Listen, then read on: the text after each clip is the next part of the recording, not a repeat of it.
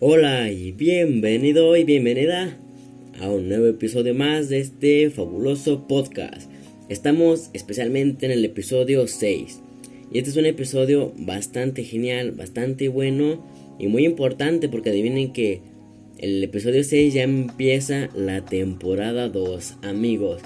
¿Y de qué es la temporada 2? ¿De qué va esto? Pues ni nada más ni nada menos que de la mitología nórdica, amigos. Esto está súper genial. Mitología nórdica. Vamos a empezar ya con esto. La temporada 1 fue mitología egipcia. Ya vimos todo sobre mitología egipcia, lo más importante, lo más relevante. Desde cómo vivían, dioses, mitologías, creencias, la historia, todo. Ahora vamos amigos con la mitología nórdica, vamos que nos cambiamos de bando. Empecemos, vamos. Bien amigos, el término de mitología nórdica o mitología germánica y mitología escandinava comprenden todo lo relativo a la religión, creencias y leyendas de los pueblos escandinavos germanos.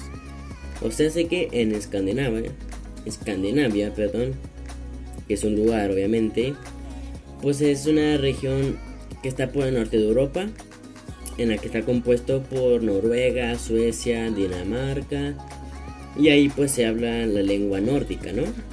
También pues sí, obviamente. Y pues en esta zona de Escandinavia es en donde se basa principalmente nuestra tecnología nórdica, amigos. Ya saben en dónde, en qué lugar geográfico se pone esto, en Escandinavia. Perfecto. Ahora, vamos a hablar también de lo general. Así vamos a darle en este episodio que es el primero de la temporada 2, se podría decir. Vamos a hablar así en general de lo que es la mitología nórdica. No nos vamos a meter ahorita con dioses y más cosas, simplemente lo general. Entonces, la mitología nórdica les quiero comentar que es una colección de creencias e historias compartidas por los pueblos germanos septentrionales. ¿Vale? Eh, pues ya te lo saben, historias, leyendas, mitos, todo eso que la gente empezó a contar, vamos.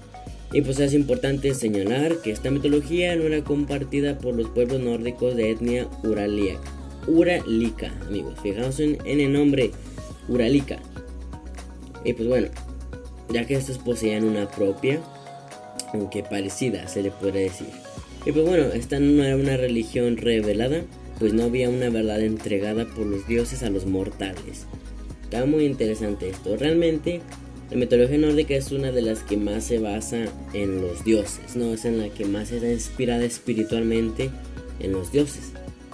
Más que por lo ser humano y por todo lo, normal. Eran muy espirituales nuestros amigos germánicos.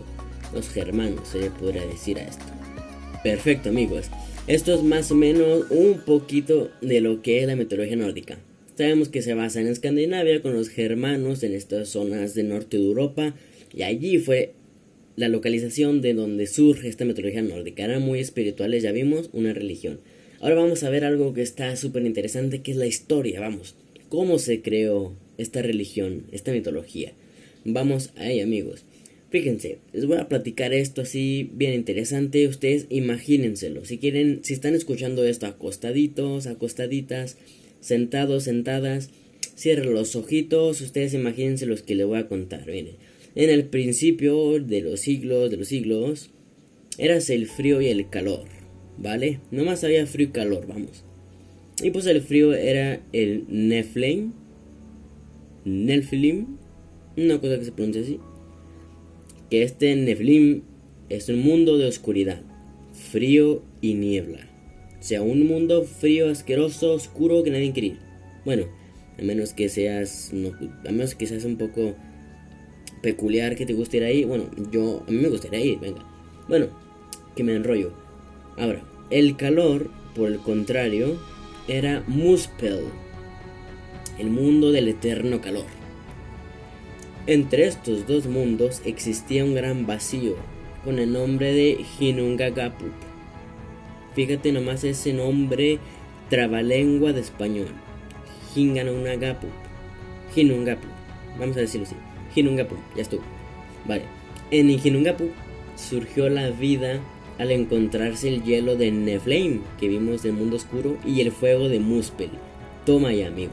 cómo se creó la vida entre el fuego y el calor. Resumido, vamos. Ahora, de este encuentro entre el frío y el calor, nacieron primero el ogro Ymer.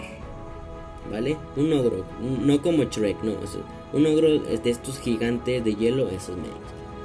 Y después la gigante vaca llamada Audumbla. Venga, una vaca gigantesca con muchas tetillas, ¿vale? Ahora, Ymer, o sea, el gigante, vivió de la leche de Audumbla. Se estuvieron reabasteciendo ahí, sobreviviendo, ¿vale? Ahora, y de su, su, sudor nació una pareja de gigantes.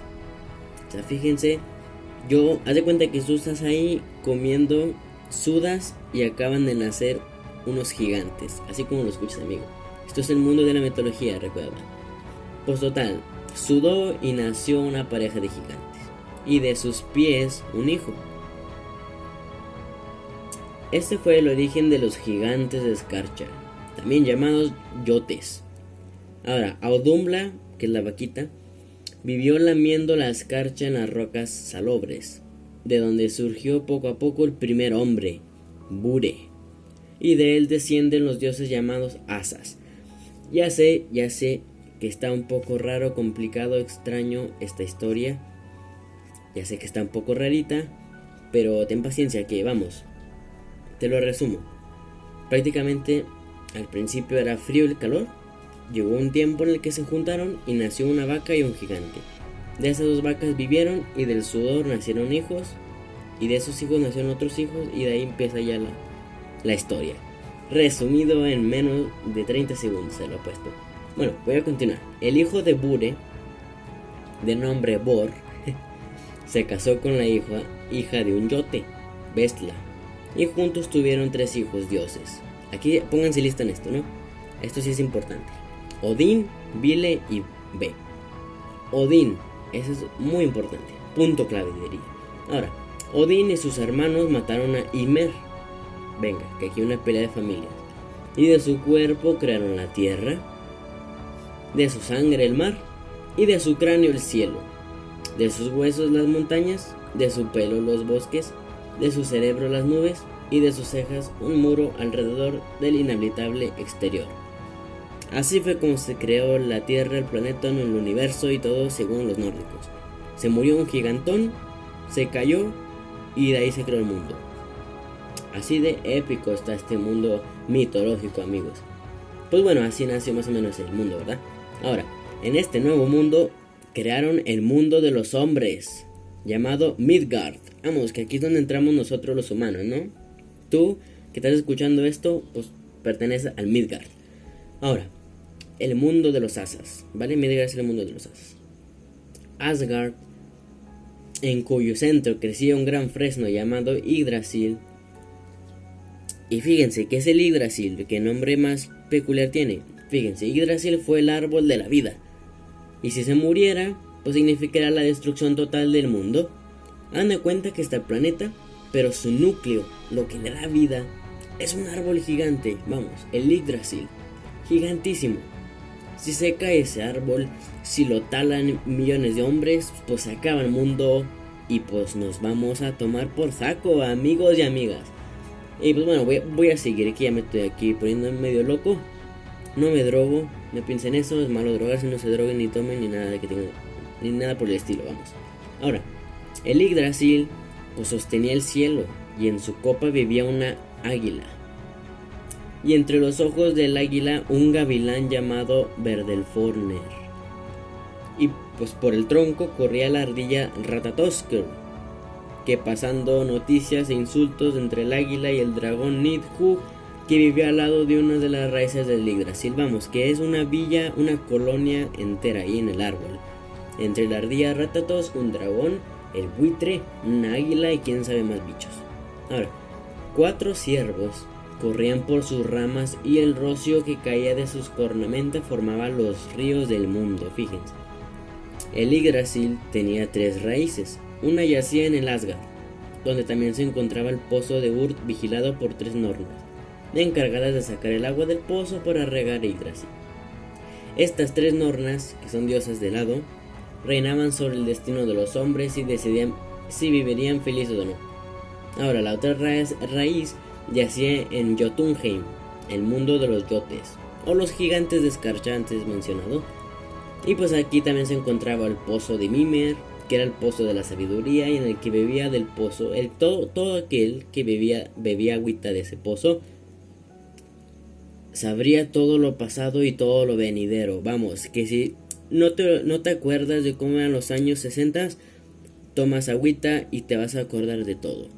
Que si no sabes cómo será el 2078, tomas agüita y vas a saber cómo es del todo. Que si tomas agua del futuro y no ves nada, pues quiere decir que se acabó el mundo, amigo. No hay más. Bueno, regresando.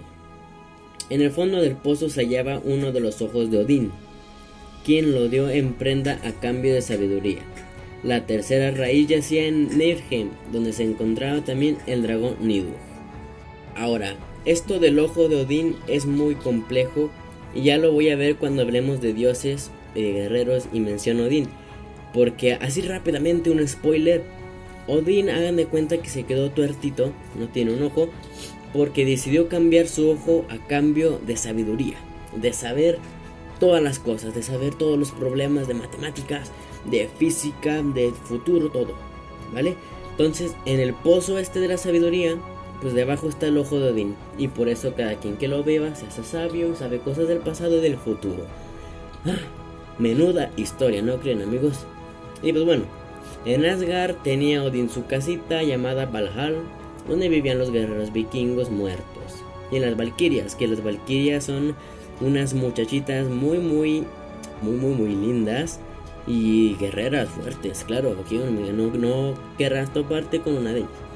Aunque eran vírgenes también, eran vírgenes guerreras, se le podría decir, o espíritus de guerra de Odín.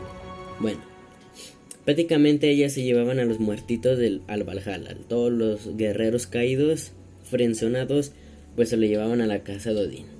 Ahora, un dato muy curioso y probablemente inútil, pero bastante asombroso, es que Valhalla tenía 540 puertas. y todas eran grandísimas que podían entrar 800 hombres a la vez. Fíjense, menudas puertas tenían. Y no, no me digas cómo le hicieron para construirlas, porque uff, un quebradero de cabeza. Bueno, su techo estaba cubierto de escudos dorados, encima de las cuales caminaba la cabra Heidrun. Y pues Heidrun comía las hojas del Yggdrasil y de su ubre caía la hidromiel que bebían los guerreros. En la mitología nórdica es muy importante este, mencionar la hidramiel o hidromiel, que era la bebida más famosa. La más famosa. Así como en Rusia es el vodka, hagan de cuenta, pues aquí es el hidromiel. O como en México, en mi caso, pues es la caguama. Los que sean mexicanos, mexicanas, me van a entender. Pues el hidromiel es de ahí, vamos. Ahora, todos los días, todos los guerreros del Valhalla salían al campo de batalla, aunque ahora sin que les ocurriera nada. Si se les caía un brazo o una pierna, las valquirias guapetonas lo arreglaban por la noche, hombre. Ojalá se me caiga otra cosa. Bueno, después de la batalla venía el gran festín con mucha comida y bebida. Y Valhalla era una especie de paraíso para los guerreros. Algo que se les quitaba el miedo a morir. O sea, de tan chido que estaba la vida, ni pensaban en la muerte, vamos. Así que se, preparaban para la última batalla el día del Ragnarok. O sea, el crepúsculo de los dioses. O sea, el fin del mundo, amigo. Ragnarok también es un punto muy importante a destacar en la mitología nórdica. Así como nosotros le llamamos el apocalipsis, pues aquí se llama Ragnarok, que es el fin del mundo. Cuando todo esté peleado, cuando haya guerra, cuando haya fuego, cuando todos se mueran, cuando todo desaparezca, vamos. Y pues bueno, los, guerreros vikingos estaban preparados para ese día, ¿no? Bueno, Amigos, ya puedes abrir los ojos si es que los tienes cerrado imaginándote, porque esto fue la historia de la mitología nórdica. Así la historia muy muy resumidita y muy muy a lo a lo vamos, al grano, ¿no? Está así, existen varios mundos, un gran árbol que era el Yggdrasil y de cada cosa iban saliendo sus descendientes, vamos. Que si un gigante sudaba, de ahí salían sus hijos que de, lo, de la lluvia salía el río y cosas así. Y pues bueno, este fue el episodio de hoy, el primero de la temporada 2, temporada nórdica. Algo cortito, lo sé, pero es solo porque es la introducción. Ya veremos los dioses, criaturas y todo lo mero bueno. Espero que hayas entendido, aunque está medio complicado en la historia. Venga, que si no lo entiendes, puedes regresar el, el episodio, volverlo a escucharlo, tal, tal. Yo soy Joshua y nos vemos en el siguiente episodio. Ten buen día.